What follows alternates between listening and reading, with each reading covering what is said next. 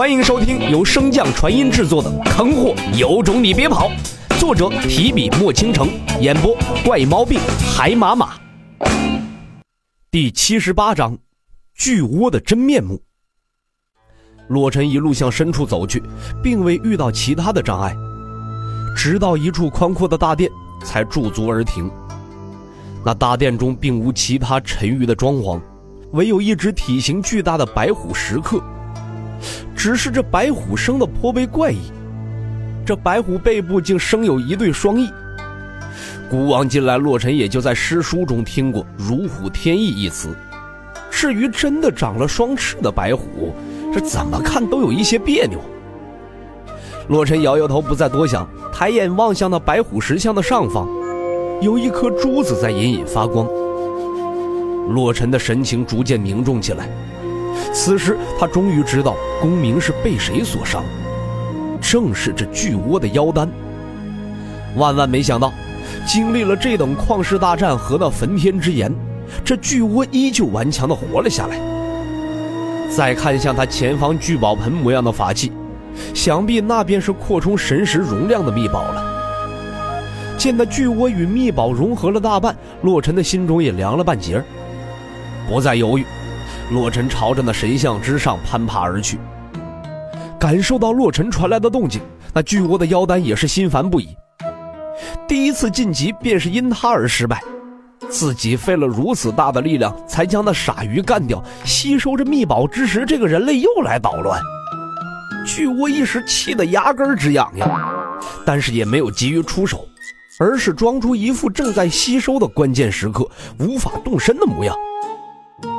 虽然身躯已经不在，但是巨窝的妖丹涵盖了他所有的智慧和记忆，自然知道眼前这个人类曾经在自己的壳中躲避过绞杀，而探查中此人的神识之力亦是不能小觑。洛尘也当真是没有遭受过多少社会的毒打呀，再者他也完全没有见到巨窝和巨大鲨鱼的战斗过程，自然不知道一只海蜗牛竟然还能有此算计。洛尘爬上雕像。虽然警惕意味十足，但是没有停止出手的动作。没有进攻神石的秘法，洛尘依旧是老一套的办法，依靠神石之力朝着那巨窝的妖丹镇压而去。那妖丹并不反击，反而是携着秘宝向远处逃去。洛尘见状，便彻底的放开了手脚，朝他追去。一追一跑。随着时间的流逝，巨窝眼看着就要将秘宝彻底融合了，洛尘再也沉不住气了，神识之力全部爆发，朝着他封顶而去。眼看就要将巨窝的腰丹困住，变异突起。不会神识的运用之法，洛尘放出的神识自然是散漫无力。这巨窝抓住了洛尘大肆外放神识之力的虚弱时期，回身向洛尘攻去。巨窝的谋算极为巧妙，可真的栖身而进时，却刚好瞧见洛尘微微翘起的嘴角。巨窝心中暗道一声不妙啊！不明情况的他要抽身而退，另作谋划，却不料虚空中一朵硕大的神莲突兀的凝现，一下就将他与那秘宝尽数困住。巨窝妖丹感受着这神莲的强大，并不做抵抗。而是将全部精力用在炼化那秘宝之上，以期这秘宝所带来的提升，能让他的神识更进一步的对抗神莲。本就已经完成大半融合的他，在这番拼命的炼化之下，还真就完成了。洛尘感知到这一切，心中是郁闷不已，稍一迟疑，便下定决心：既然你这么想要这秘宝，那我便让你和他死在一起。洛尘恶狠狠地瞅了眼被困住的巨窝妖丹，随后双手不断结印。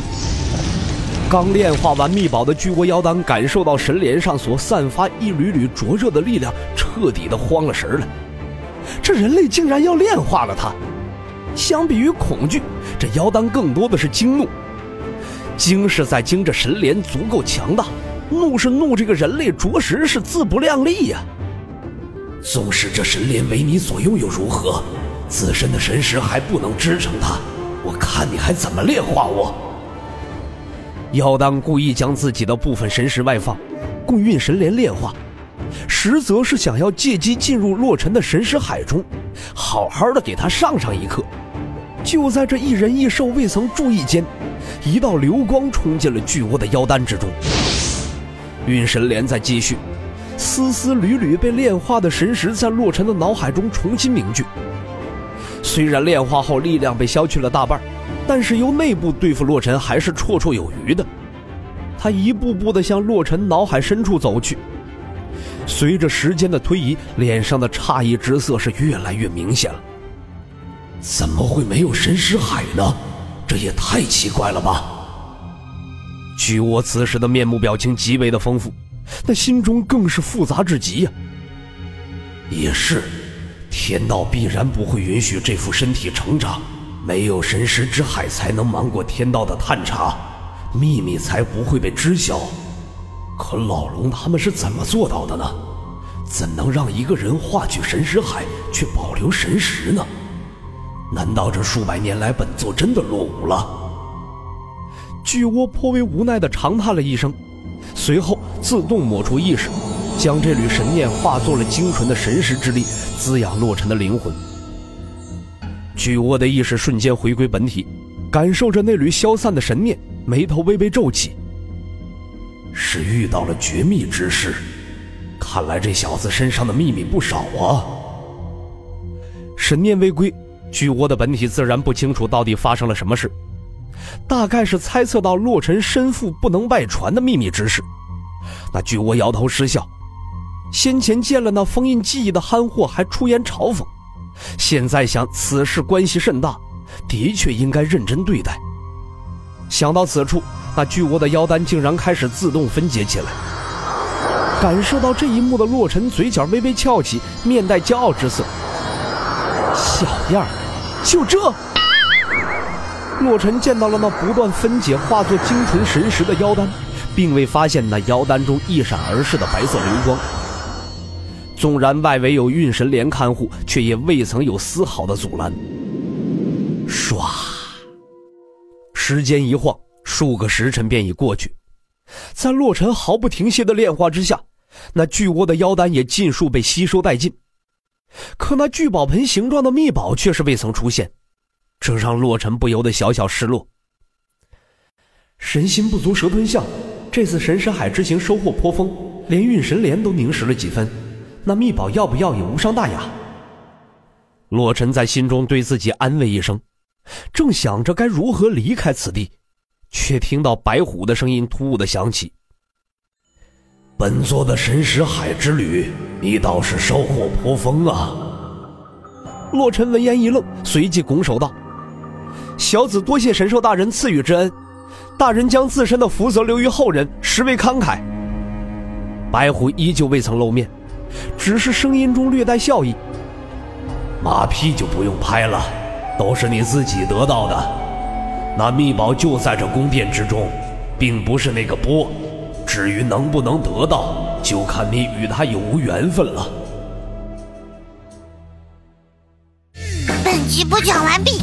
感谢您的收听，如果喜欢可以点击订阅哦，关注本账号还有更多好听的内容，还不快动动你的手指头！